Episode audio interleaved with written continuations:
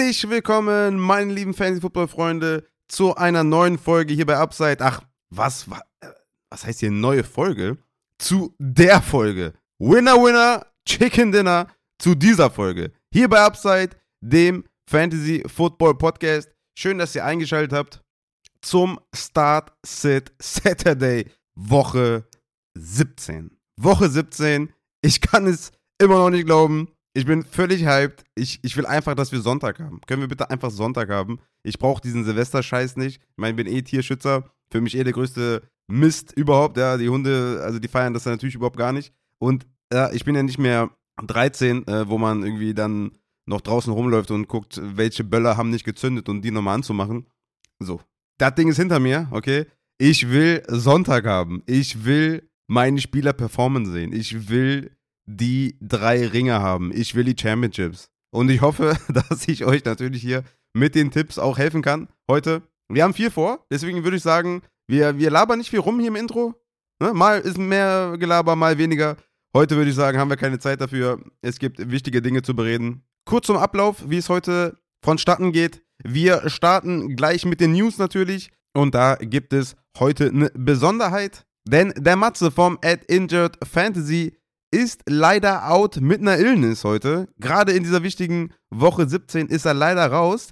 Aber Ehrenmann wie er ist, hat er mir seine Notizen mitgegeben und rübergeschickt, die ich dann hier äh, ja, vorlesen äh, werde, beziehungsweise auch meine eigenen Texte dazu vielleicht gebe.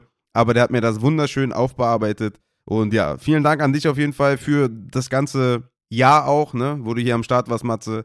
Vielen, vielen Dank. Ich hoffe, wir werden dich dann nächstes Jahr hier wieder hören. Und vielleicht machen wir ab und zu vielleicht mal eine Injury-Folge zwischendurch für eventuelle Dynasty-Folgen oder sowas. An der Stelle ne, von mir ein herzliches Dank an dein Mitwirken und an deine Expertise hier.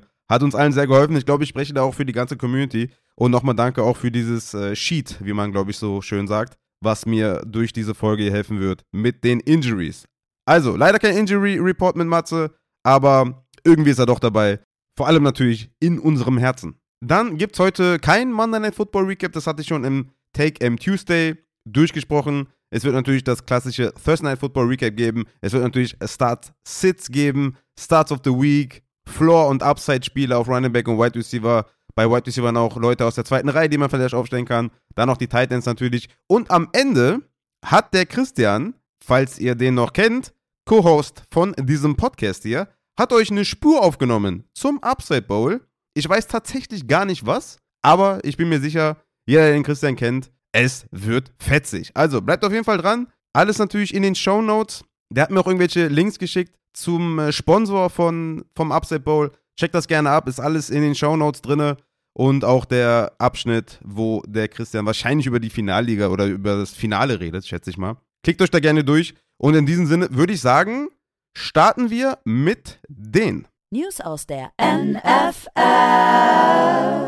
Oh yes. Wie gesagt, heute der Injury Report quasi jetzt schon am Anfang. Und wie immer starten wir natürlich mit den äh, Quarterbacks. Da gibt es zum einen die News, dass Derek Carr, Quarterback der Las Vegas Raiders, gebencht wurde, beziehungsweise fast schon gecuttet wurde, wenn man das so möchte, weil er wurde auch gebeten, bitte die Facilities äh, zu verlassen, um hier nicht Unruhe reinzubringen.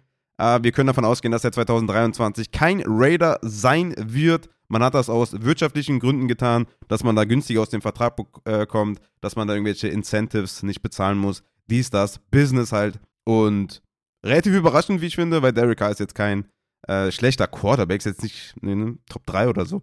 Aber da hinzukommen ist sowieso schwer. Aber ja, ich denke mal, wenn die Raiders eine halbwegs vernünftige Defense in den letzten Jahren aufgebaut hätten, wären es das ein oder andere Mal auch mehr vielleicht in den Playoffs gewesen aber das soll mich nicht jucken. Derricka wird, denke ich mal, 2023 kein Raider sein. Und was noch viel schlimmer ist, für unser Finale in Woche 17, er wird halt kein Quarterback sein für Devonta Adams, für George Jacobs, für eine vernünftige Offense. Es wird Jared Stidham übernehmen, der, glaube ich, in der NFL noch keinen, noch keinen richtigen Start hatte. Wurde von den äh, Patriots gedraftet. Soweit ich weiß, hat er da, wenn überhaupt, nur Kurzeinsätze gehabt oder hat gespielt, wenn der Starting Quarterback out war. Also das wird auf jeden Fall ein wilder Ritt. Vor allem gegen San Francisco. Ne? Also ich meine, äh, viel schlimmer hätte es jetzt nicht laufen können für äh, Jared Stidham. Und natürlich auch für Devonta Adams. Also ich kann jetzt schon mal spoilern. Devonta Adams, Elite Wide Receiver, einer der besten Wide Receiver, die wir im Game haben, ist eine klare Sit-Empfehlung äh, von mir. Also ich kann, kann mir nicht vorstellen, wie man, wie man Devonta Adams mit Jared Stidham gegen die Niners starten kann. Also abgesehen davon, dass er gegen Ward wahrscheinlich spielt und Ward macht das Ding eigentlich ganz okay, ne, covert ganz gut da die Nummer 1 Cornerbacks. Wäre jetzt kein Sit gewesen mit K, aber mit Stidham, der wahrscheinlich stark unter Druck gesetzt wird von dieser Front der 49ers. Also ich bin da leider raus. Devonta Adams ist für mich ein Sit-Kandidat. Natürlich ist es nicht mein Wide Receiver 99, ist mein Wide Receiver 24, aber ich würde sagen, man würde gut daran tun, äh, sich vielleicht eine andere Option zu suchen, statt Devonta Adams zu spielen. Dann kommen wir zu Carson Wentz. Der wird wieder für die Commanders starten. Das war ja auch ähm, klar, glaube ich. Und was vielleicht nicht so klar war, dass Nick Foles weiter starten wird für die Colts. Ähm, das glaube ich relativ äh, überraschend äh, nach der Vorstellung von Nick Foles. Aber gut, es ist wie es ist. Jalen Hurts von den Philadelphia Eagles ist offiziell doubtful und wir können stark davon ausgehen, dass der out ist und wir einen weiteren Start von Gardner Minshew sehen. Dann haben wir natürlich noch Tour Tango Vailoa, der out ist mit der Concussion. Da wird Teddy Bridgewater übernehmen. Wir haben Lama Jackson, der weiterhin out ist. Da ja, gab es eine realistische Chance, dass er vielleicht spielen könnte. Aber Lama Jackson wurde schon outgeruled. Und wir haben noch einen heftigen Dämpfer für alle Hopkins-Owner. Und zwar Colt McCoy wird out sein, ja. Er hatte irgendwie wieder Concussion-Symptome und wurde heute offiziell outgeruled, was natürlich hart ist. Und wie ich mitbekommen habe, soll David Blau wohl spielen anstatt Trey McSorley. Und David Blau, so wie ich mich erinnern kann, hatte der 2018 oder war das 19? Ich bin mir nicht ganz sicher. Äh, ich glaube, das war doch der Start äh, da im, äh, wie hieß es nochmal? Ähm, Thanksgiving. Ich meine, ich habe den das erste Mal am Thanksgiving Day gesehen, als der da, glaube ich, Jared Goff vertreten hat. Und da sah der, glaube ich, ganz gut aus in dem einen Spiel. Und ich gucke das mal nochmal kurz nach. Genau. Es war tatsächlich doch 2019. Und zwar hatte er 2019 gegen Chicago 280 Passing Yards und zwei Touchdowns. Dann gegen Minnesota ein Touchdown, zwei Interceptions und 205 Passing Yards. Gegen Tampa Bay 260 Yards und zwei Interceptions.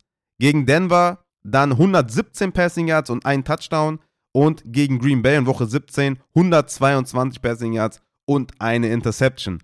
Also, ich würde sagen, er ist wahrscheinlich der bessere Passer als Max Sorley, aber inwiefern der da die Offense zum Laufen bringen kann gegen Atlanta bleibt abzuwarten. Natürlich ein hervorragendes Matchup für David Blau, hervorragend für Connor, hervorragend für die Receiver, aber ich bin mir sehr unsicher, wie hoch tatsächlich das Upside sein kann. Wie gesagt, David Blau ist kein blinder Quarterback, ja. Und das Matchup ist halt auch gut. Also, ich habe da jetzt weniger Angst bei einem Hopkins als bei einem Adams, weil die Umstände für Adams sind einfach viel, viel schlechter. Das Matchup ist schon eh schwer. Äh, das reine Wide Receiver Cornerback Matchup ist schwerer. O-Line versus D-Line ist eine Katastrophe eigentlich. Also da bei Adams bin ich mir 100% sicher, dass ich den sitten würde. Bei Hopkins denke ich mal, der wird immer noch einen ganz soliden Floor haben. Vielleicht ist es, das hohe Upside ist vielleicht nicht da, aber David Blau wird ihn bestimmt suchen und das eine oder andere Mal auch finden. Also für mich ist Hopkins kein direkter Sit, aber würde natürlich in den Rankings jetzt hier hardcore sinken. Aber wie gesagt, im Zweifel würde ich Hopkins immer noch aufstellen. Dann hat der Matze mir noch aufgeschrieben, dass Trevor Lawrence seit Woche 13 ja da am C verletzt ist, hatte ein Did Not Practice und Limited Practice und der Matze hat die Befürchtung, dass Trevor Lawrence eventuell mitten im Spiel oder in der Halbzeit, im dritten Viertel, wann auch immer, vielleicht rausgenommen wird, wenn sie schon eine ordentliche Führung haben. Ähm, das ist natürlich eine interessante Überlegung von Matze. Ist natürlich jetzt die Frage, sollen wir dann daraufhin Trevor Lawrence jetzt sitten? Ich würde sagen, dass die, wenn die den sitten, dann hat der wahrscheinlich auch schon seine Touchdowns erzielt. Ja? Also ich denke, der Floor wird auch da relativ hoch sein und ich kann mir jetzt nicht vorstellen, dass ich da Trevor Lawrence sitte. Und ne, man will vielleicht auch im Rhythmus bleiben, im Flow bleiben. Von daher, man müsste jetzt auch nicht so die große Angst haben, dass Houston die irgendwie unter Druck setzt äh, mit den Pass-Rushern und so ich würde sagen, dass, dass ich Trevor Lawrence trotzdem aufstellen würde.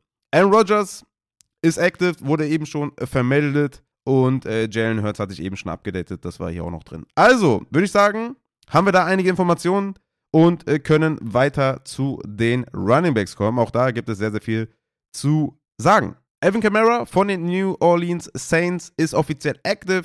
Da gab es ein paar Befürchtungen, dass der eventuell out sein könnte. Hat ja auch noch äh, wegen persönlichen Gründen da irgendwie das Training verpasst und so, aber Camara ist offiziell in und wird auf jeden Fall spielen. Austin Eckler von den LA Chargers hat ja zwei Limited Practices mit seiner Knieverletzung. Kann natürlich sein, dass sie ihn vielleicht schonen, aber ich sage euch ehrlich, wenn der in geruled wird, dann werde ich ihn auf jeden Fall aufstellen. Wenn sie ihn schonen möchten, dann denke ich mal, werden sie ihn von vornherein nicht starten. Kenneth Walker von den Seattle Seahawks hat ja die Knöchelverletzung seit Woche 13, hat den Did Not Practice und Limited Practice, ist offiziell questionable. Matze hat mir geschrieben, hatte jetzt kein Setback oder ähnliches. Er macht sich wenig Sorgen, dass er aufgrund von seiner Injury irgendwie schlecht aussehen wird und dass man den aufstellen soll. Miles Sanders von den Eagles hat auch eine Knieverletzung von Woche 16 davon gezogen, hatte ein Did Not Practice und Limited Practice, aber auch hier sieht der Matze keine Gefahr für Sonntag. Damien Harris von den New England Patriots soll wohl wieder spielen in Woche 17. Könnte natürlich sein, dass er da ein bisschen reinfressen wird bei Stevenson, aber Stevenson ist natürlich auch wieder ein klarer Start diese Woche. Damien Harris aber wohl active, da sollte man vielleicht mal gehört haben. Aaron Jones von den Packers hat ja immer noch äh, Knöchelprobleme und ja, sah ja letzte Woche überhaupt gar nicht gut aus. War ein klarer Fall von, ja, dass man den nicht 100% einsetzt. Hatte ja letztlich auch nur 8 Opportunities und 38% Snapshare. Also ich würde sagen, auch wenn der vielleicht jetzt vom Injury Report runter ist, halte ich den diese Woche für eine echte Boom-Bust-Option. Aber für alle, die Aaron Jones haben, er ist runter vom Injury Report. Trotzdem mache ich mir auf jeden Fall Sorgen aufgrund der Workload in Woche 16. Im Zweifel für mich ein Sit tatsächlich. Und dann haben wir noch ein offizielles Out und das ist Antonio Gibson von den Washington Commanders. Wurde heute offiziell outgeruled mit seiner Knieverletzung. Das bedeutet natürlich, dass wir Brian Robinson auf jeden Fall to the moon starten werden. Kommen wir zu den Wide Receivers. Chris Olavi mit seiner Hamstring hat der Woche 16 verpasst, hatte er zweimal Limited Practice. Ich denke, Hamstring-Verletzung ist immer ein hohes Risiko. Matze schreibt auch hier, dass das Re-Injury-Risiko sehr hoch ist bei Hamstrings. Und deswegen denke ich auch, dass Chris Olavi keine gute Option ist für Woche 17, dass ich den eher sitten würde und Matze scheinbar auch. Christian Watson von den Green Bay Packers hat ja die Hüftverletzung, hat ja zwei Did not practice, ist offiziell questionable. Und auch hier bin ich Matzes Meinung, der sagt, dass wenn er überhaupt spielt, ein absoluter Boom-Bust-Spieler ist.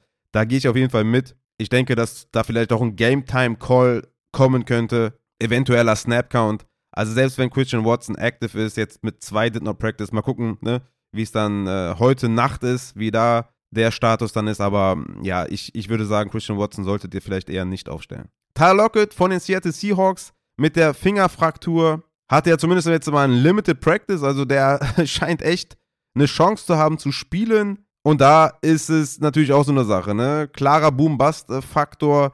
Wie viel Spielzeit sieht er wirklich? Wie viel Snapshare sieht er? Ähm, kann die die Woche natürlich gewinnen, kann die die Woche verlieren. Warten wir mal ab, wie da die Reports in den nächsten Tagen, was die Coaches so sagen, was er vielleicht selber sagt. Und dann denke ich mal, können wir da ein bisschen besser prognostizieren. Dann haben wir noch Debo Samuel von den 49ers, der ja einiges an Verletzungen hatte schon in dieser Saison die äh, letzten Wochen verpasst durch den Low Ankle Sprain. Matze sagt, es kommt für ihn zu früh und er würde ihn lieber nicht aufstellen. Das war es auch soweit von den wichtigen Spielern, sage ich jetzt mal, wo wir jetzt vielleicht nicht so genau wissen, ob wir die aufstellen sollen oder nicht. Glaube ich, haben wir die abgehandelt und haben noch ein paar Tight Ends. Und da habe ich ja zwei Spieler, über die wir reden müssen. Zum einen, Greg Dulcich ist offiziell out mit seiner Hamstring-Verletzung. Also den könnt ihr leider nicht aufstellen. Wen ihr dafür aber aufstellen könntet, ist Hayden Hurst von den Cincinnati Bengals. Der hatte nämlich jetzt ein Full Practice und ist wieder eine Option auf der Titan-Position. Für mich ein klares Play, hohes Over-Under, sollte viele Punkte geben. Ich würde ihn aufstellen. Matze schreibt, leichtes Re-Injury, Risiko ist noch da, aber für mich ist das ein klarer Start und ich würde ihn aufstellen nach seinem Full Practice. So, damit haben wir dann den, ja, den Injury Report mit mir und natürlich Matze im Geiste hinter uns. Falls ihr noch irgendwie Fragen habt oder äh, sonstiges, folgt dem Matze at Injured Fantasy und supportet. Ach, apropos äh, Support, ne? übrigens mit dem Code Playoffs gibt es 25% im Shop bis zum 1.1. noch. Ne? Also falls ihr das nicht mitbekommen habt, 25% Rabatt mit dem Code Playoffs gilt noch bis zum 1.1. Schlagt zu. So, dann haben wir das auch, habe ich das auch abgehakt. Und damit können wir dann auch zum Thursday Night Football Recap kommen. Dallas Cowboys bei den Tennessee Titans. Im Endeffekt mehr Punkte passiert als vielleicht gedacht, ne? 27 zu 13 für die Dallas Cowboys, also 13 Punkte für Tennessee, nicht schlecht. Ich glaube, das Implied Team Total war bei 14, wenn ich mich recht erinnere. Aber das war auch noch mit Davis Mills bei 14, ne? Also mit, mit Dobbs, weiß nicht, ob das dann hochgegangen ist, aber ne, das war ja okay mit Joshua Dobbs. Also vielleicht wird er dann auch in Woche 18 im entscheidenden Spiel aufgestellt. Ich würde sagen, es gab auf jeden Fall schon schlechtere Quarterback-Leistungen als diese von Dobbs. Der hat 232 Passing Yards hingelegt, einen Touchdown geworfen, eine Interception geworfen und hatte ein Fumble for Lost, aber hat ganz ordentlich auch Robert Woods und Traylon Burks eingesetzt. War ja für mich ganz klare Sits mit äh, Malik Willis, aber natürlich auch mit Dobbs, mit einem Backup-Quarterback. Da war ich jetzt nicht scharf drauf. Aber Robert Woods, 9 Targets, 5 Receptions, Touchdown gemacht. Traylon Burks, 66 Receiving Yards und noch ein Carry für 20 Yards. Also das war echt ordentlich, ne? Wow, 12 Punkte, Burks 10 Punkte. Aber meine Tight End Sit-Empfehlung, die hat auf jeden Fall gefruchtet. Okonkwo bei 24 Receiving Yards und Hooper bei 6 Receiving Yards. Das war nix, das war wenig. Und auch mein Running Back Sit mit Hassan Haskins, ja, lief dann gut. Oder wer ihn aufgestellt hat, schlecht. Hatte im Endeffekt 15 Opportunities, 14 Touches, 6,3 Fantasy-Punkte, 53 Total Yards war Clara Liebbeck vor Chestnut, auch was die Snaps angeht, 43 zu 14. Chestnut mit 5 Opportunities und Jonathan Ward noch mit 5 Opportunities. Aber ja, war ähm, das erwartet schwere Matchup. Er hat, glaube ich, noch das Beste draus gemacht und kam dann raus mit 6,3 Fantasy-Punkten. Aber ich denke, das war so fast das, was man erwarten konnte. Ne? Vielleicht 15, 16 Opportunities, Low Floor, wenig Upside.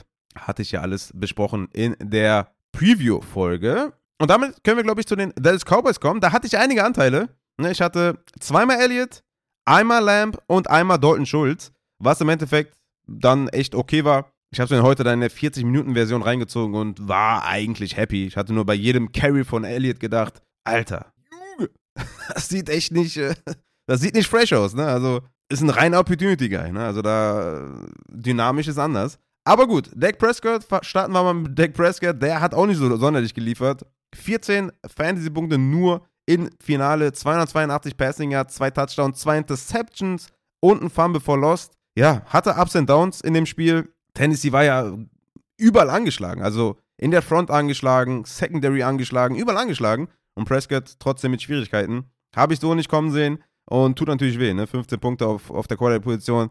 Könnte im Finale natürlich etwas zu wenig sein. Aber hm, glücklicherweise hat er nicht vergessen, CD Lamb einzusetzen. Lamb mit 100 Receiving Yards und 11 Receptions bei 14 Targets. Der hat auf jeden Fall geliefert. Ja, so ein Touchdown wäre nice gewesen, aber ich würde sagen, wer CD Lamb aufgestellt hat, kann sich glücklich schätzen mit 50,5 Half PPR Points. Ist das schon okay? Tio Hilton hat noch ein bisschen gesehen. Gallup war enttäuschend mit 39 Receiving Yards.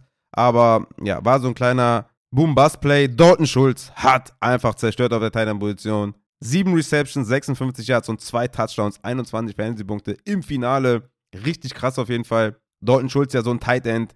Wenn du den hast, spielst du ihn halt immer. Ne, es gibt, glaube ich, keinen Tight End, äh, den man dafür auswechselt. Ja, du spielst jetzt keinen Pat Fryermuth oder Cole Komet über einem Schulz. Die sind alle in derselben Range. Also wenn du jetzt keinen Hawkinson oder Gördert oder so hast, dann, dann hast du zwar einen Tight End aus der nächsten Riege, aber diese Tight Ends, Schulz, Injoku, Fryermuth, die spielst du immer. Das ist keine Frage. Also, danke, Dalton Schulz. Appreciate auf jeden Fall die 21 Punkte tun. Sehr, sehr gut. Auf Running Back, wie gesagt, Ezekiel Elliott mit 19 Carries für 37 Yards hat zum Glück den Touchdown gemacht. 9,7 Fantasy-Punkte. Also, ne, hat jetzt nichts aus den, äh, also, der wird euch das Championship-Ding nicht geholt haben, aber ich würde sagen, er, er hat es euch auch nicht verloren. Also 10 Punkte, hättest du mir das vorher gesagt, hätte ich gesagt, ja, 10 Punkte, hat halt keinen Touchdown gemacht.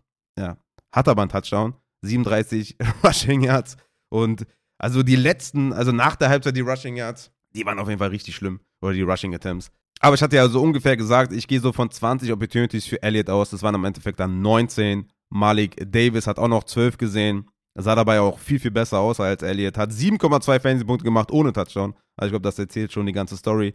Und ja, von daher, ich glaube, insgesamt ein solider Start. Ich glaube, man hat sich, ja, man hat sich jetzt nicht wehgetan, wenn man äh, Woods und Burks gesittet hat, die wie gesagt, beide um die 11 Punkte gemacht haben.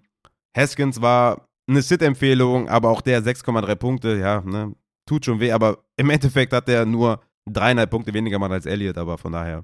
Ja, würde ich sagen, ganz guter Start in die Fantasy-Finalwoche. Zumindest bei mir. Jo, kommt gerade die Nachricht rein, dass Debo Samuel out ist. Also von daher, Debo Samuel offiziell out. Debo Samuel könnt ihr nicht starten. Und mit der schönen News kommen wir zu den Start-Sits und starten mit der Quarterback-Position. Mein Quarterback, Start of the Week, ist Goff von den Detroit Lions bei den Chicago Bears. Mein Quarterback 7 diese Woche. Das Implied Team Total ist bei 29. Das zweithöchste in dieser Woche hinter Patrick Mahomes. Das Over-Under ist bei 52 tatsächlich das höchste dieser Woche. Und ja, die Bears sind natürlich eine absolute Katastrophe in der Secondary. Sind auf Platz 32 in Defensive Dropback EPA. Jared Goff in den letzten Wochen geliefert. Jared Goff hat alle Waffen, die man nur haben kann. DJ Chark, Jameson Williams, DeAndre Swift, Amon Russell Brown, Jared Goff, to the moon, Jared Goff in die Lineups. Jared Goff ist jemand, der viel, viel, viel, viel Upside mitbringt in dieser Woche. Dann habe ich drei Strong Starts für euch und drei Streaming Quarterbacks. Meine Strong Starts sind Kirk Cousins von den Minnesota Vikings bei den Green Bay Packers. Auch hier ordentliches Over-Under mit 48,5. Green Bay in der Secondary auch sehr schlecht unterwegs. Kirk Cousins mit seinen Wide Receivers, die er alle gut bedient, die alle abliefern. Vor allem Justin Jefferson natürlich. Kirk Cousins in den letzten Wochen ganz, ganz stark geliefert. Gegen Detroit 25 Punkte, gegen die Colts 32 Punkte, gegen die Giants 24 Punkte. Das wird gegen Green Bay auf jeden Fall laufen, auf jeden Fall aufstellen. Den guten Kirk Cousins. Dann haben wir noch Mike White von den Jets. Für mich auf jeden Fall auch ein absoluter Strong Start gegen Seattle. Die Seahawks sind auf Platz 28 in Defensive Dropback EPA. Er hat nicht nur Gary Wilson und Elijah Moore, sondern auch Corey Davis zurück, was ihm auf jeden Fall helfen wird. Und ich hatte es ja schon mal gesagt, er hat in zwei seiner drei Starts von Woche 12 bis 14 zweimal über 300 Yards geworfen. Seattle kommt da genau richtig. Ich würde ihn auf jeden Fall in die Lineups hauen. Dann für mich noch ein Strong Start. Aaron Rodgers von Green Bay gegen Minnesota. Wie gesagt, das Over-Under sehr, sehr gut. 48,5. Rodgers hat sich ja nicht mit Ruhm bekleckert auf jeden Fall. Gegen Miami 238 Passing Yards, Touchdown Interception, nur 13 Fantasy-Punkte. Aber ich glaube, gegen Minnesota muss er liefern, da muss was kommen, da muss mehr kommen. Auch wenn Christian Watson wahrscheinlich ausfällt, was natürlich ein bisschen wehtut, glaube ich, dass der gezwungen sein wird, den Ball zu werfen, zu forcieren. Irgendwann gegen Miami war ja der Dropsaw gelutscht, da musste der auch nichts mehr machen. Ich glaube, gegen Minnesota wird es richtig zur Sache gehen und Aaron Rodgers hat gegen Minnesota meiner Meinung nach viel Upside-Potenzial. Meine liebsten Streaming-Quarterbacks sind Gardner Minshew von den Philadelphia Eagles bei den New Orleans Saints. Die Saints sind absolut schlecht in der Secondary. Viele Verletzte natürlich auch. Minshew hat eine stabile O-Line vor sich, hat Goddard, Smith, AJ Brown, hat 355 Passing Yards geworfen gegen Dallas, zwei Touchdowns geworfen. Also ich denke, der wird auf jeden Fall einen sehr hohen Floor haben gegen New Orleans. Brock Purdy von den San Francisco 49ers bei den Las Vegas Raiders. Ich meine, die Raiders sind auf Platz 32 in Defensive Pass DVOA. Da geht gar nichts. Brock Purdy mit Shanahan, absolutes Floorplay. Also gar nicht negativ gemeint. Ne? Also ich würde sagen, 20 Punkte sind auf jeden Fall drin. Also das ist diese Woche einfach ein sehr hohes Floorplay. Dann habe ich euch noch einen mitgebracht und zwar Daniel Jones von den New York Giants gegen die Colts. Daniel Jones, ich habe es ja schon mal in der Folge gesagt, hat keine Receiver, aber er macht das Beste draus. Also Hodgins, Richie James, Slayton werden gefüttert, hatte gegen Minnesota 334 Passing Yards plus Touchdown, hat 34 Rushing, Rushing Yards erzielt. Also das, das ist okay. Ich würde auch da sagen, für einen ordentlichen Floor, der wird euch euer Fantasy-Match aber auf jeden Fall nicht versauen. Für einen guten Floor, Daniel Jones für mich diese Woche auch ein sehr, sehr guter Streaming-Quarterback. Dann gehen wir weiter äh, zu den Running Backs oder nee, machen wir noch ein paar Sits vielleicht. Ich würde sagen, dass einfach Tom Brady, Deshaun Watson dir wenig Upside bringen. Ne? Also ich hatte ja Tom Brady das ein oder andere Mal als äh, Start deklariert, aber Tom Brady, ja, da läuft es einfach nicht. Hat nur ein einziges Mal in dieser Saison über 20 Punkte gemacht, das war gegen Kansas City in Woche 4 und hat in den letzten drei Wochen 10 Punkte, 17 Punkte und 11 Punkte erzielt. Letzte Woche gegen Arizona absolut schlechtes Secondary, nur 11 Punkte hinbekommen. Also auch wenn es gegen Carolina geht, ich bin da bei Tom Brady einfach raus, was sein Upside angeht. Und da findet man einfach, glaube ich, bessere Upside-Optionen wie einen äh, Brock Purdy oder Gardner Minshew oder sowas. Ich würde sogar sagen, dass selbst ein Teddy Bridgewater mit Waddle, mit Hill mehr Upside hat, auch wenn es gegen New England geht, als ein äh, Tom Brady. Und auch ein Deshaun Watson würde ich in der Championship-Woche nicht vertrauen. Auch er gegen New Orleans 12 Punkte, gegen Baltimore 12 Punkte, okay, war auch ein bisschen Wetter mit Schuld, gegen Cincinnati 16 Punkte, Gegen Houston 5 Punkte. Also auch hier. Upside völlig gecapped. Wird wahrscheinlich auch wieder ein Low-Scoring-Game werden. Over-Under ist hier bei 40. Also ich würde sagen, dass Tom Brady und Deshaun Watson diese Woche meine Sit-Kandidaten sind. Wie gesagt, kommen wir zu den Running Backs. Wir haben noch einiges vor in dieser Folge. Mein Running Back Start of the Week ist, Achtung, Tyler Algier von den Atlanta Falcons gegen die Arizona Cardinals. Mein Start of the Week. Ich würde Tyler Algier 100% in die Lineups packen. Hat in den letzten vier Wochen 17,3 Opportunities pro Spiel, 1,3 Opportunities pro Spiel Inside 10. Hatte letzte Woche 23 Opportunities, 64% Opportunity Share und 3 Attempts Inside 10. Zudem gerade in den letzten zwei Wochen ganz klarer Trend zu Algier, dass er das Backfield übernommen hat gegen New Orleans. 17 Rushing Carries gegen Baltimore, 18 Rushing Carries, einmal 139 Yards, einmal 74 Rushing Yards und jetzt gegen Arizona. Prime Matchup. Tyler Algier muss unbedingt in die Lineups. Dann kommen wir zu ein paar Strong Starts. Cam Akers von den LA Rams gegen die LA Chargers. Auch Akers bei 17,7 Opportunities pro Spiel in den letzten vier Wochen. Letzte Woche mit 25 Opportunities, 71% Opportunity Share, 4 Carries inside 10 gehabt. Im Endeffekt auch die drei Touchdowns gemacht, 33 Fantasy-Punkte erzielt. Gegen die Chargers, absolutes geiles Matchup. Also Cam Akers, ganz ehrlich, muss, muss reingehauen werden. Da gibt es keine zwei Meinungen. Leonard Fournette von den Tampa Bay Buccaneers für mich auch ein absoluter Strong Start gegen Carolina. Geiles Matchup. Auch die Opportunity stimmt. 18 Opportunities in den letzten vier Wochen im Schnitt. Trotz List Frank Injury ist er auf jeden Fall richtig am Start. Vor allem natürlich auch im Passing Game. Seit Woche 13 mit sieben Targets, sieben Targets, vier Targets und zehn Targets. Also allein da schon einen monströsen Floor, was natürlich auch dann die Receptions angeht. Gegen Arizona in Woche 16 hatte er 30 Opportunities, 71% Opportunity Share. Also Leonard Fournette, absoluter Strong Start, muss auch in die Lions. Brian Robinson natürlich, ne, jetzt mit Gibson out, sowieso. Aber auch Brian Robinson mit 19,6 Opportunities in den letzten vier Wochen im Schnitt. Also absoluter Must-Start. Gerade auch letzte Woche vier Attempts inside 10 gehabt gegen Cleveland. Prime Matchup. Brian Robinson, Fournette, Akers und Algier. Alle mit supergeilen Matchups, mit den Opportunities. Das sind auf jeden Fall Spieler, die man ohne Zweifel spielt, wo ich einfach einiges erwarte. Einen hohen Floor haben die. Upside-Matchups, also let's go, die müssen spielen. Flexer mit Upside habe ich euch drei Stück mitgebracht. Zum einen Deontay Foreman von den Carolina Panthers bei den Tampa Bay Buccaneers. Deontay Foreman ist ja immer so ein bisschen auf und ab. Macht mal 19 Punkte, macht mal 2 Punkte, macht mal 10 Punkte, macht mal 23 Punkte läuft mal 130 Yards, mal 9 Yards, mal 165 Yards, mal 24 Yards. Also, ne? It, could wird good, äh, denkt sich der Dionte. Und äh, macht einfach mal so sein Ding. Deswegen ist er einfach für mich ein, ein Spieler mit Upside. Ich denke, der hat ne, aufgrund der Opportunities in den letzten äh, vier Wochen, die bei 17,6 sind, auch einen ganz guten Floor für 8 Punkte oder so. Aber der kann dir halt auch mal 20, 25 geben. Deswegen ist Deontay Foreman für mich auf jeden Fall ein Upside-Spieler diese Woche und startet auch in einer Liga von mir völlig selbstbewusst. Die Andrew Swift habe ich noch mitgebracht für viel Upside gegen Chicago. Einfach weil das Matchup übertrieben gut ist. Swift gut ist, auch wenn er nur 14 Opportunities hat im Schnitt in den letzten vier Wochen und auch letzte Woche nur 9 Opportunities hatte, denke ich, ist das ein Spieler mit viel Upside. Klar, ist jetzt kein Floorplay. Das ist dann eher sein Gegenpart, äh, Jamal Williams, der in einem hohen Over-Under das ein oder andere Goal-Line-Attempt bekommt. Aber wenn ihr wirklich Upside braucht, wenn ihr vielleicht mehr als 20 Punkte braucht, ist Swift auf jeden Fall der richtige Mann. Wenn ihr eher einen Floor braucht, dann würde ich mit Jamal Williams gehen. Dann habe ich noch AJ Dillon von den Green Bay Packers gegen die Minnesota Vikings. Wie gesagt, ich glaube, Aaron Jones ist einfach kein gutes Play diese Woche, auch wenn er jetzt einen Full Practice hatte. Ich bin mir einfach unsicher, wie sie da mit der Verletzung umgehen. AJ Dillon hatte letzte Woche 14 Opportunities gegen Miami, in Woche 15 gegen die Rams 14 Opportunities, hat drei Touchdowns erzielt in den beiden Wochen, hat 2,3 Opportunities pro Spiel in den letzten vier Wochen. Also ich glaube, AJ Dillon ist ein gutes Play gegen Minnesota mit Upside. Flexer mit Flo habe ich euch auch mehrere mitgebracht. Zum einen David Montgomery von den Chicago Bears gegen Detroit. Was jetzt mit Detroit? Sind die jetzt eine krasse Run-Defense oder eine schlechte Run-Defense?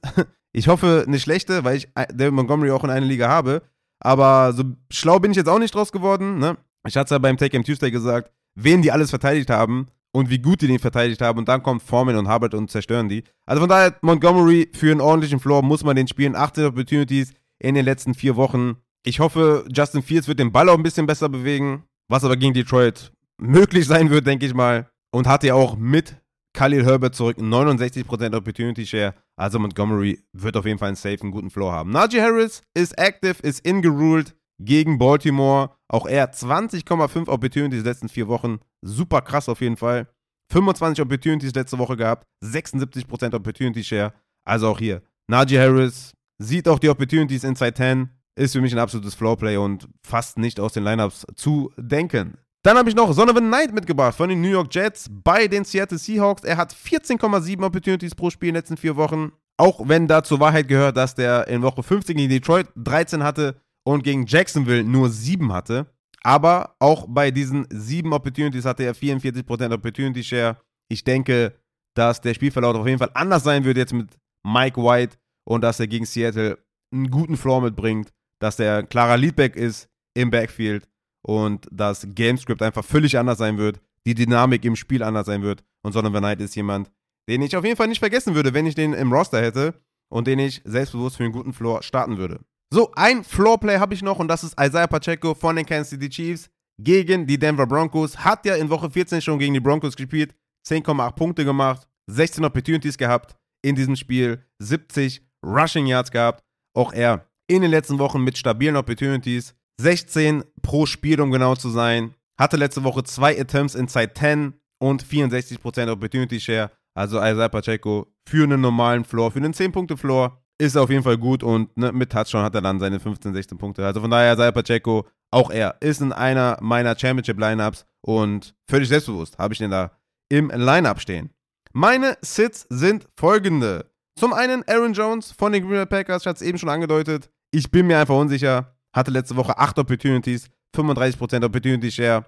Wie fit ist er wirklich?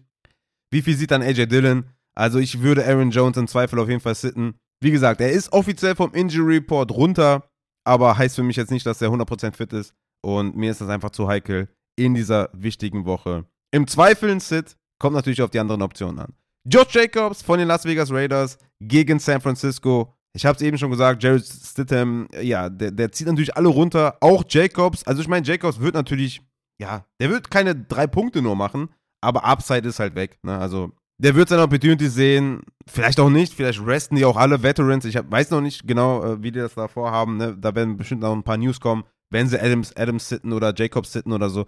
Aber Stand jetzt gehe ich davon aus, dass sie spielen. Und Jacobs wird reines Volume-Play sein. Ich denke, die Offense wird nicht funktionieren.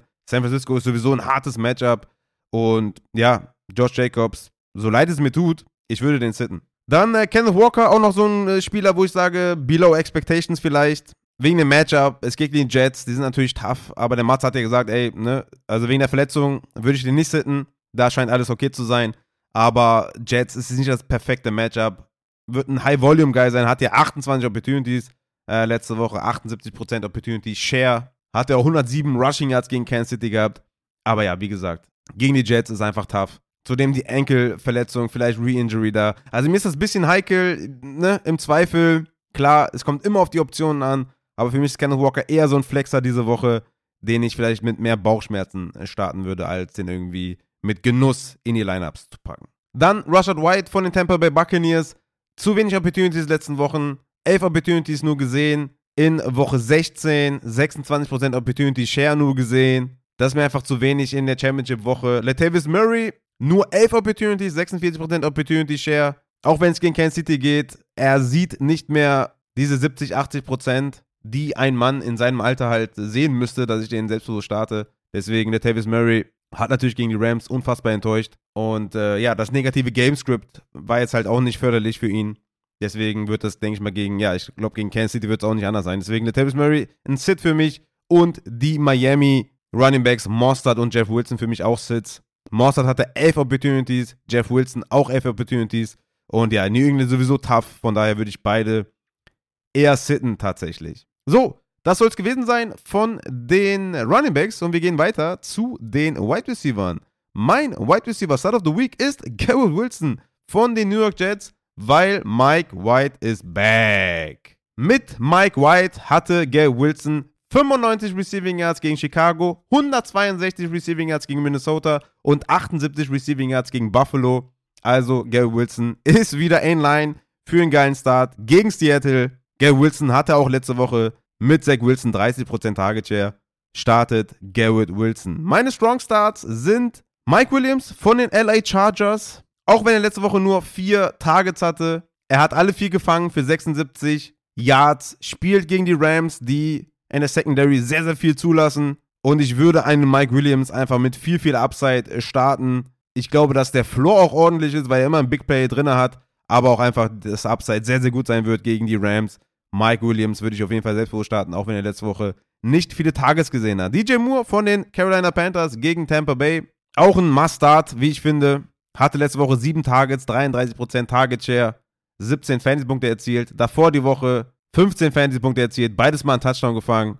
DJ Moore sollte euch helfen, die Championship zu holen. Rainer Hugh von den San Francisco 49ers, für mich auch ein Strong Start diese Woche. Matchup ist Prime gegen Las Vegas. Er hatte letzte Woche 7 Targets, 33% Target Share. Debo Samuel ist out. Also Brandon Ayuk würde ich auf jeden Fall aufstellen, wenn ich den hätte. Dann habe ich jetzt noch zwei Flexer mit Upside und zwei mit Floor. Zum einen Upside erstmal El Lazard von den Green Bay Packers gegen Minnesota.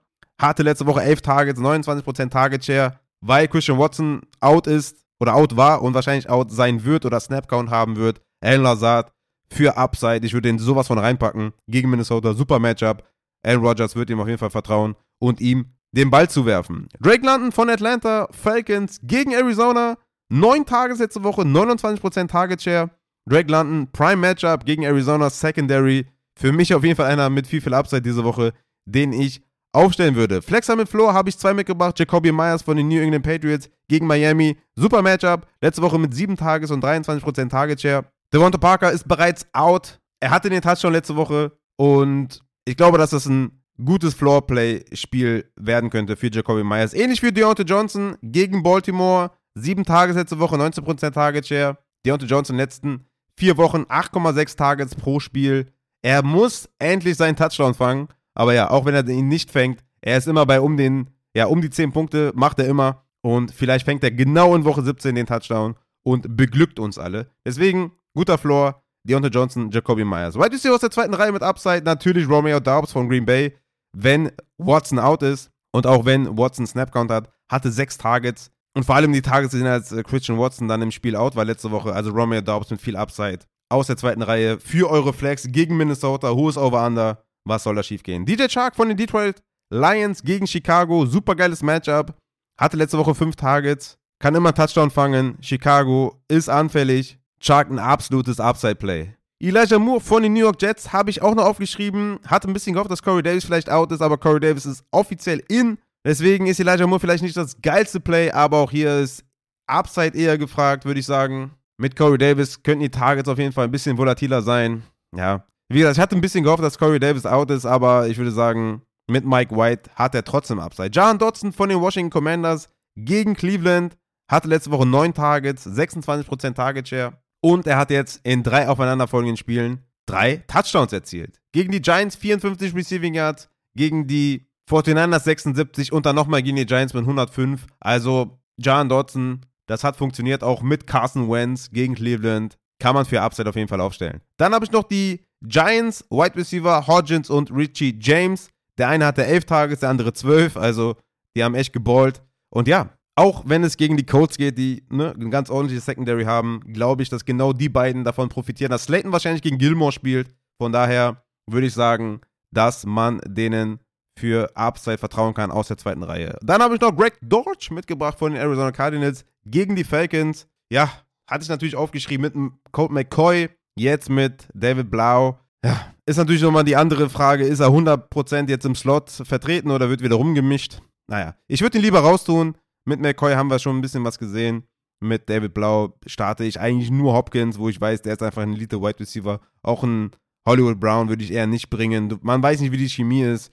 Und ja, Hopkins ist halt so gut, dass man den trotzdem spielt. Aber Dodge und Hollywood dann vielleicht eher nicht. Trotzdem muss ich natürlich sagen, bei den Sits habe ich trotzdem noch Hopkins mit aufgeschrieben, weil er natürlich jetzt nicht dieses High Upside mitbringt. Ne? Wenn er, also, er war mein Wide Receiver 11 mit Colt McCoy und würde jetzt wahrscheinlich irgendwo in die 20er abrutschen, weil David Blau trotzdem eine Wildcard ist. Es geht gegen Atlanta. Es ist natürlich ein super geiles Matchup. Hopkins als klaren Sit zu deklarieren, tue ich mich schwer. Da würde ich, wie gesagt, eher bei Devonta Adams bleiben. aber ein bisschen below expectations. Vielleicht nicht dieses High Ceiling für Hopkins, aber so richtig sitten würde ich den tatsächlich auch nicht. DK Metcalf, muss ich sagen, ist für mich ein kleiner Sit-Kandidat gegen die Jets, auch wenn es weh tut, auch wenn jetzt Source Gardner jetzt nicht die ganze Zeit den White Receiver 1 irgendwie ähm, covert und hinterherläuft. Die ganze Secondary von den Jets ist einfach gut. Und wenn Lockett nicht spielt, würde ich alles auf DK, glaube ich, konzentrieren. Und das könnte schwierig werden. DK hatte ja neun Tages letzte Woche, ne, war klarer, klarer Tageleader, war ja auch klar, war ja auch zu erwarten, ohne Lockett. Aber so richtig geil hat es auch nicht funktioniert, weil sich halt alles auf ihn fokussiert da in der Secondary. Es würde ihm auf jeden Fall gut tun, wenn Tyler Lockett spielt. Ansonsten DK für mich eher so ein Below Expectations Guy.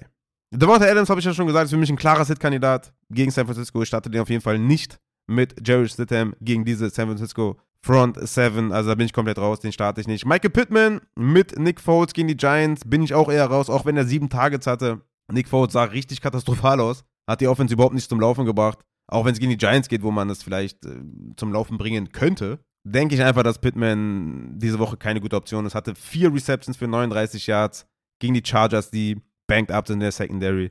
Also da würde ich auf jeden Fall die Finger von lassen. Bei Michael Pittman. Dann habe ich noch Donovan People Jones, der für mich auch keine geile Option ist. Hat wenig Upside, seitdem Deshaun Watson da ist. Sieht wenig Targets. Das passt irgendwie nicht. Die Commanders lassen auch nicht so viele Punkte zu gegen Wide Receiver.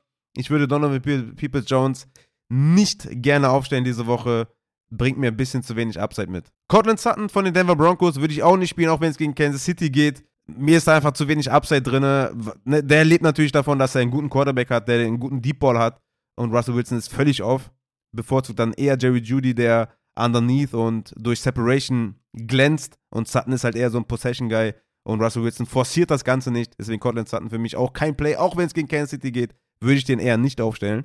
Und damit äh, können wir auch zu den Titans, glaube ich, kommen. Ähm, ansonsten slide natürlich gerne in DMs, dann nehmen wir nochmal alles auseinander. Aber das ist so meine Einschätzung zu den Spielern. Auf Tight End gibt es, glaube ich, keine große Überraschung. Wir spielen natürlich Evan Engram, wir spielen natürlich TJ Hawkinson, wir spielen natürlich Pat Fryermuth, der auch wieder acht Tages gesehen hat letzte Woche. Tyler Higby müssen wir ja spielen nach dieser Vorstellung mit den elf Targets.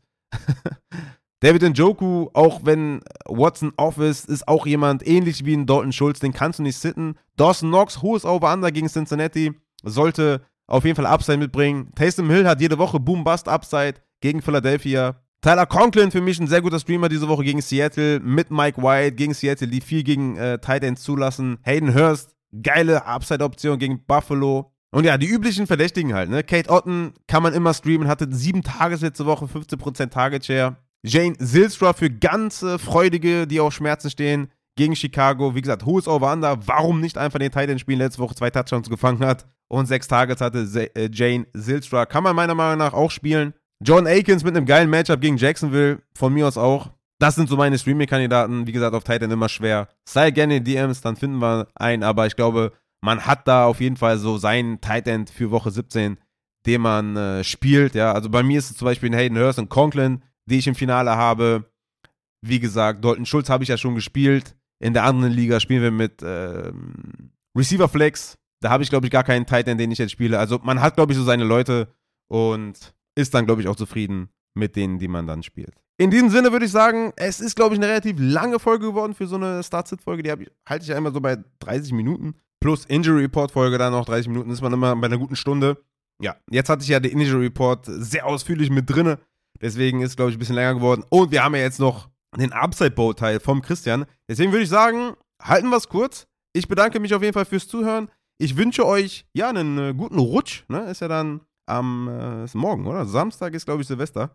Und dann erste ist ja dann Football. Ja. Also von daher schnell zum Sonntag übergehen. Wir wollen die Ringe haben. Deswegen, Leute, kommt gerne in Discord, slide in die DMs für letzte Start-Sit-Fragen. Ich werde ja natürlich den ganzen Sonntag für euch da sein. Ihr könnt mich gerne mit Fragen bombardieren für die besten Lineups, für die Championship. Viel Erfolg an alle. Danke fürs Zuhören und ich würde jetzt am liebsten sagen, Mats ab, aber leider ist das nicht der Fall. Deswegen gehen wir jetzt zum Christian über. Der bringt euch noch was zum Upset Bowl näher und wir hören uns dann zum Take the Trophy am Dienstag wieder. Hoffentlich mit Christian. Also wir sind da gerade ein bisschen dran, Termine zu finden. Und das wird auch ganz geil. Ein paar Over-Under-Performer und so weiter besprechen wir dann am Dienstag bei Take the Trophy. Und hoffentlich habt ihr dann auch die äh, Trophy getaked. Und Jetzt aber wirklich zum Christian, ich laber hier komplett Müll. Guten Rutsch. Haut da rein. Herzlich willkommen, meine lieben Footballfreunde, bei Upside, dem Fantasy Football Podcast. Mein Name ist Christian und keine Sorge, ich werde heute nicht gemeinsam mit Raphael den Start Saturday aufnehmen oder was ist keine Sorge. Ich hoffe, ihr hattet, habt euch gefreut, dass ich dabei bin und werdet jetzt schwer enttäuscht. Ja, ähm, leider ja ein bisschen äh, ruhiger mich, äh, aber ich wollte mich äh, nochmal melden, vor allem vor dem Hintergrund, dass das Upside Bowl-Finale jetzt ansteht. Was ich ja, den Upside Bowl wollte ich ja auch dieses Jahr gut begleiten, aber wie ihr im Moment auch bei Upside generell mitkriegt, ähm, ja, ist es ein bisschen äh, schwierig. Jetzt äh, kam auch dann das zweite Kind endlich, also ähm, es läuft, sage ich euch. Ist schön natürlich, aber da bleibt natürlich hier und da was auf der Strecke. Ähm, es liegt tatsächlich vor allem auch an Aufnahmezeiten, die wir im Moment nicht so ganz hinkriegen. Deswegen, ich hoffe, in der Offseason sind wir da wieder ein bisschen flexibler. Wir sind auch gerade Termine schon am Abstimmen für die ersten Folgen im neuen Jahr. Und dementsprechend, äh, ja, wie gesagt, hoffe ich, dass äh, äh ich demnächst auch wieder zu hören bin, gemeinsam mit Raphael. Ich äh, freue mich drauf. Und jetzt gibt es einen kleinen ähm, Abschweif zum Upside Bowl. Ja, wie gesagt, ich wollte ein äh, bisschen mehr covern, aber habe das leider nicht geschafft. Und ich hoffe, ihr hattet alle Spaß im diesjährigen Upside Bowl. Am Anfang war ja so ein bisschen äh, Skepsis da, aber ich habe schon vielerseits gehört, dass ja, einige das Scoring dann zum Beispiel doch ganz geil fanden, dies und jenes. Und äh, ich denke mal, auf jeden Fall, alle hatten Spaß. Äh, ist ja immer ein geiles Event. Es wurde auch dieses Jahr wieder elf Wochen lang um den Einzug in zwei Finalligen gekämpft. Die elf Qualifikationsligen, ach, die ähm, Qualifikationsligen, sorry, bis Woche 11, die äh, bestanden aus über 200 Teilnehmern. Also wir hatten 17 Ligen. Jetzt mal 12 kann man sich das natürlich ausrechnen.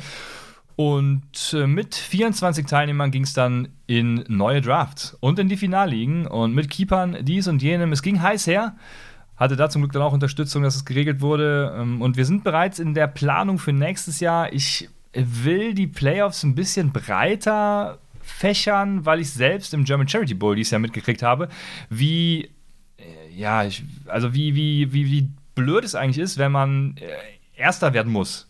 Also ist vielleicht hier und da auch mal ein schöner Anreiz, aber wenn ja, dann irgendwie drei Spieltage vor Schluss keine Chance mehr besteht, Erster zu werden, dann ist es halt blöd. Man kann trotzdem noch seine Liga gewinnen, aber wie gesagt, ich will da so ein bisschen, ähm, also wir sind da äh, in, im Team ein bisschen dran, da ein besseres Format und ein optimierteres Format zu finden. Ähm, vielleicht so ein bisschen äh, an den Scott Fishbowl angelehnt, ich weiß es noch nicht genau, aber keine, keine Sorge, Trades und Wafers und alles wird es weiterhin geben, also das lassen wir uns äh, definitiv nicht nehmen. Aber dazu später mehr, ich rede wieder viel zu viel. Denn es geht um den diesjährigen Upside Bowl. Wir sind nämlich im Finale und dort stehen Flausch und Crisscross. Und es gibt ja dieses Jahr, ist auch wichtig, das Spiel um Platz 3 und 4. Das äh, bestreiten nämlich die ja leider ähm, unterlegenen Finalisten ihrer jeweiligen Finalliga. Das sind namentlich Redwood Suns und Archie oder Archie Andy.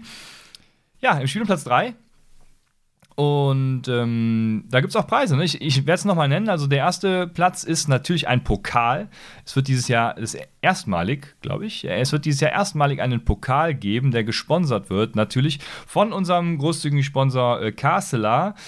Schaut da gerne auf der Internetseite vorbei, dazu gleich noch mehr. Es wird einen Pokal geben, einen Honig-Whisky-Likör, einen äh, Branded Flachmann von Castella. Für den zweiten Platz gibt es auch einen Likör und ein Flachmann, leider kein Pokal dann.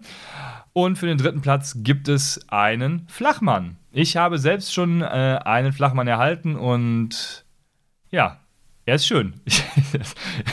man, äh, man wird direkt in die Schublade gesteckt, wenn man so einen Flachmann auspackt. Aber äh, er ist trotzdem schön und man kann schön den Honig-Whisky-Likör daraus trinken. Bei Wanderungen äh, bietet sich's an, äh, gerne ein paar Pinchen mitzunehmen. Das läuft. Genau. Unser Sponsor, castela.de. Ähm, die stellen ja den Honig-Whisky-Likör her und die haben für ihr Sortiment 10% Rabatt ausgegeben und den erhaltet ihr mit dem Code äh, Raute Upside Fantasy. Ja, und äh, dementsprechend sind wir gut vorbereitet. Schaut da vorbei, wenn ihr Honig-Whisky-Likör haben wollt. Ähm, vielleicht auch was verschenken wollt. Mist, da sind wir jetzt ein bisschen spät für. Aber ähm, zum Finale des Upside Bowls gültig übrigens bis zum Super Bowl, wollten wir uns da nicht nehmen lassen, diesen Code dann nochmal an die Community zu geben. Also 10% bei castler.de. Ich werde Code ähm, und auch Direktlink nochmal in die Folgenbeschreibung packen lassen von Raphael. Kuss, an, Kuss auf die Nuss an dich. Vielen Dank. Und jetzt gehen wir rein äh, in das Finale. Vor Woche 12 wurde, wie gesagt, neu gedraftet und Chris Cross, der erste Finalist, konnte sich Tua als Keeper in Runde 11 wählen, was natürlich bombastisch ist, weil Tua ja echt gut performt hat. Über die Umstände werden wir sicherlich noch diskutieren, warum er das äh, gemacht hat, aber er hat gut performt und äh, es war natürlich eine Bombe, den als Keeper in Runde 11 wählen zu können und dann im Draft direkt auf äh, Value in Runde 1 und 2 zu gehen. Flausch hat sich Tyreek Hill aus Runde 4 gesichert, was auch guter Value ist, wie ich finde. Ähm, ich hatte Tyreek Hill ja auch gar nicht so hoch und auch genau Tour. Also eben aus dem Grund Tour hatte ich Tyreek Hill nicht hoch. Aber was äh, McDaniel da rausholt, das ist ja schon äh, der absolute Wahnsinn. Ja, und Flausch ist besonders interessant, weil ich weiß nicht, ich habe am Anfang der Saison schon mal eine Folge zur, zu meinen Simulationen gemacht, äh, Bottom 5 und Top 5. Und Flausch war tatsächlich ja, in den Bottom 5. Flausch war aus Liga 9 übrigens kommend, äh, also Liga 9 äh, gar nicht so schlecht dann wahrscheinlich. Äh, Grüße an alle, die da drin waren. Da hatte er als Starter im Endeffekt Burrow, Barkley, Hill, Davis, ähm, Corey Davis war es, glaube ich, ich habe nur Davis aufgeschrieben, Cooper, äh, Amari Cooper, äh, Dallas Goddard und Christian Kirk. Gerade äh, Burrow und Christian Kirk dann auch die ersten Wochen haben natürlich auch dazu beigetragen, dass alles gut lief. Barkley und Hill auch, also ja, ich hatte in meinen Rankings ja äh, Hill nicht so hoch, deswegen äh, wahrscheinlich auch hier nicht so gut abgeschnitten, aber geil. Also äh, mega. Hat auch einiges an Trades gemacht. Ich habe es mir mal angeguckt. Direkt am 20.09., jetzt müsste ich überlegen, was das für eine Woche war, hat er äh, Garrett Wilson airtraded und Traylon Burks und Melvin Gordon dafür abgegeben. Also Garrett Wilson ja auch äh, die letzten Wochen schon ganz, ganz nice. Hat dann Evan Ingram, Khalil Herbert geaddet. Also viel auch am Waiver aktiv gewesen. Ähm, mega stark und äh, hatte auch, genau, Noah Brown auch geaddet von den Cowboys, der die ersten Wochen auch da hin und wieder echt gut performt hat. Hat dann noch äh, Austin Eckler airtraded ähm, gegen DeAndre Swift und Christian Kirk. Christian Kirk zum Glück dann abgegeben, dem ja, bin ich auch zum Opfer gefallen. Ich habe ja Christian Kirk airtraded, weil ich dachte, das ist alles for real mit Trevor Lawrence. Trevor Lawrence übrigens äh, bombastisch die letzte Wochen, also ähm, mega. Das hat mich äh, tatsächlich sehr gefreut. Jo, und so sieht es dann im Finale aus. Ich, oh, ich rede mich schon wieder um Kopf und Kragen hier. Also, Finale, Flausch gegen Chris Cross nochmal. Ähm, es, macht doch Spaß, wieder zu reden, stelle ich gerade fest. Also, sorry, ich habe hier eigentlich nur fünf Notizen oder so, dachte, ich bin hier in fünf Minuten durch, aber es macht auch irgendwie Spaß, ich weiß es nicht. Also, die stehen sich jetzt im Finale gegenüber und ähm, Flausch hat leider jetzt den ersten Ausfall auch zu verzeichnen. Er hat sich in der Finalliga Derrick Henry äh, ja, geholt. Und was das gegeben hat gestern Nacht, das haben wir alle gesehen. Das war nämlich nichts. Äh, für die Titans geht es um nichts mehr in Woche 17, leider nur in Woche 18. Jetzt geht es da um die Wurst. Das ist für Fantasy natürlich ein bisschen blöd, weil wir eigentlich ja genau das Gegenteilige wollen. Also da war das Scheduling von der NFL nicht, äh, uns nicht wohlgesonnen.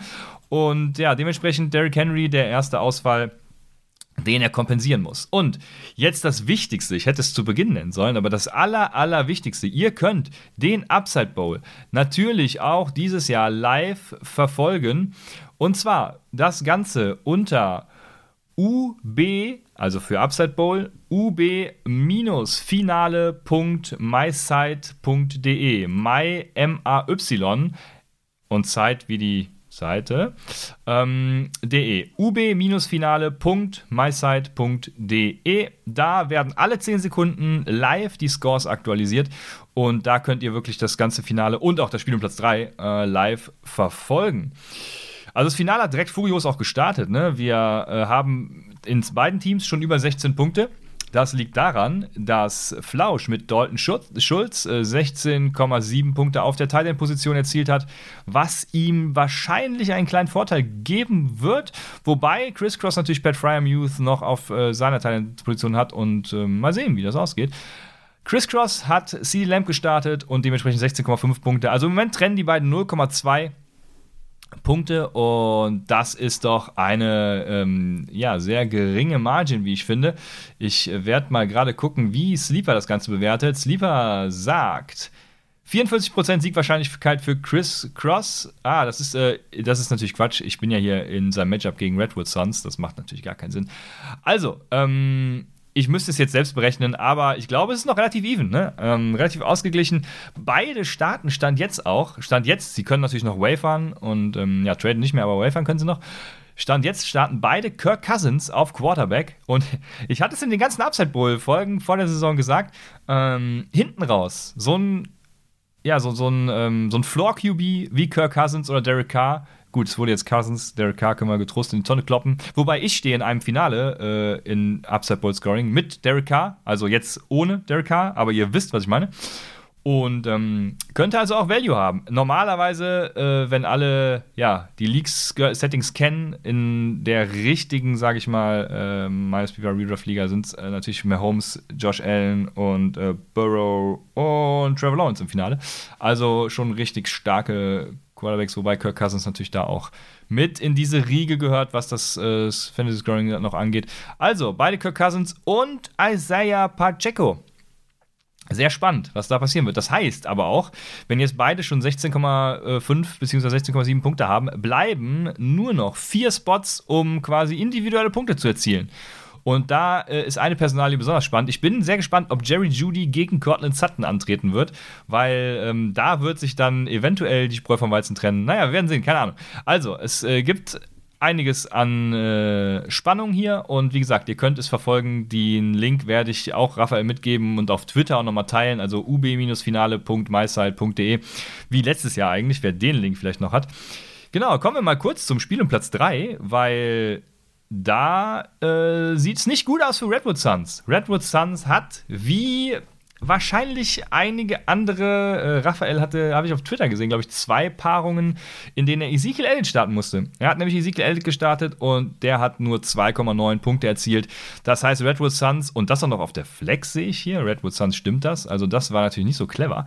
Ähm, aber genau, also, es ähm, wird spannend. Äh, da ist natürlich einiges aufzuholen. Also vielleicht jetzt auf die Upside gehen, Redwood Suns, oder vielleicht auch nicht. Wir werden es sehen. Ja, wir werden es sehen. Morgen ja schon 13 Spiele, wenn ich mich recht erinnere. Also äh, fast, fast äh, einige. Also ich muss noch die DFS-Lineups hier machen, aber das, das läuft dieses Jahr. Dazu werde ich auch noch mal eine Review, eine Review, genau, eine Review machen. Also es lief okay dieses Jahr. Ähm, Genau, und so sieht das Ganze aus. Ich denke, auch da bei Redwood Suns ist nichts verloren. Also, ähm, die, trotz diesen 2,9 Punkten, wir haben ja auch noch Josh Jacobs. Mal, mal gucken, wie er äh, jetzt ohne Derek Carr und äh, ohne alles, vielleicht kriegt er ja alles an Workload und läuft immer gegen die Wand. Das ist immer das PPA-Format, wie wir wissen, auch nicht so förderlich. Also, mal sehen. Redwood Suns, äh, ich wollte schon sagen, ich drücke dir die Daumen, aber ich muss natürlich neutral bleiben. Also, ich drücke natürlich allen vier die Daumen was äh, ein bisschen blöd ist. Ich hasse immer, wenn Leute das sagen, weil das natürlich völliger Quatsch. Das kann man nicht, aber äh, möge der Bessere gewinnen. Das ist ein treffender Satz. Und ich freue mich tatsächlich sehr auf dieses Finale. Werde natürlich dann äh, die Gewinner auch noch benachrichtigen. Jo, ich hoffe, ihr habt auch Spaß und ähm, ich überlege auch noch eine generelle Review des Upside Bowls dieses Jahr zu machen. Also, falls ihr irgendwelche Themen habt, die ihr da mal gerne behandelt wollen wisst, ähm, lasst mich das auch mal gerne wissen. Ja, schreibt's in den Discord oder wo auch immer. Ich mache zwar jetzt meinen Digital Detox, aber Raphael wird das bestimmt mir mitteilen. Dementsprechend lasst mich das gerne wissen. Vielleicht werde ich auch noch ein Google äh, Forms machen. Wie auch immer. Ihr, ich, ihr, ich werde euch in Kenntnis setzen, noch vor meinem Detox, und dann könnt ihr mir mitteilen, was ihr dazu mal gerne oder ob ihr überhaupt was dazu behandelt haben wollt, Upside Bowl-mäßig. Nächstes Jahr geht es dann weiter, aber dieses Jahr erstmal Flausch, Crisscross, Jungs oder Mädels vielleicht auch. Let's go. Also, wird spannend. Äh, Archie Andy und Redwood Suns genauso. Ich freue mich, dass ihr alle dabei gewesen seid beim Upside Bowl dieses Jahr. Ähm, es war eine geile Saison, auch wenn ich dieses Mann, übrigens, ich muss mit diesem Mythos Fantasy Football das Glück aufräumen. Ich war, ich habe schon gar nicht mehr gezählt, wie oft ich in den Playoffs war. Es war, glaube ich, so, ähm, äh, waren es drei, vier Mal, keine Ahnung, aber ähm, ich glaube, viermal, wenn mich nicht alles täuscht. Aber ich bin auch nur einmal jetzt im Finale tatsächlich. Und ähm, sonst war das halt schon öfter der Fall. Also man müsste jetzt prozentual natürlich gucken im Verhältnis von Ligen. Es gibt auch Leute, die sind irgendwie in 10 Playoffs sehr gut spielen, aber auch 50 Ligen. Klar, irgendwie muss es ja klappen. Also, ne, aber gefühlt, ähm, ich hatte dieses Jahr tatsächlich auch hier und da mal Waferwire verpasst und das ist halt echt total dämlich, ne? Also, Fantasy Football ist nicht nur Glück, Fantasy Football ist am Ball bleiben, Fantasy Football ist ja, aktiv sein, Trades machen, Waferwire, dies und jenes und ähm, dementsprechend Fantasy Football ist Glück, bleibt weiterhin ein Mythos. Natürlich Injuries immer dabei, aber auch die kann man kompensieren. Und ja, es läuft. Ihr seht, Kirk Cousins zweimal im Finale, ich mit Derek Carr im Finale, jetzt mit Sam Darnold. Ich ah, habe richtig Bock, Sam Darnold zu starten morgen. Ja, ich werde routen. Ähm, wir werden sehen. Ich habe Bock und äh, ich hoffe, ihr habt genauso Bock. Jetzt beim Start Sit Saturday mit äh, Raphael und unserem äh, lieben Fantasy Dog. Und ich wünsche euch Spaß.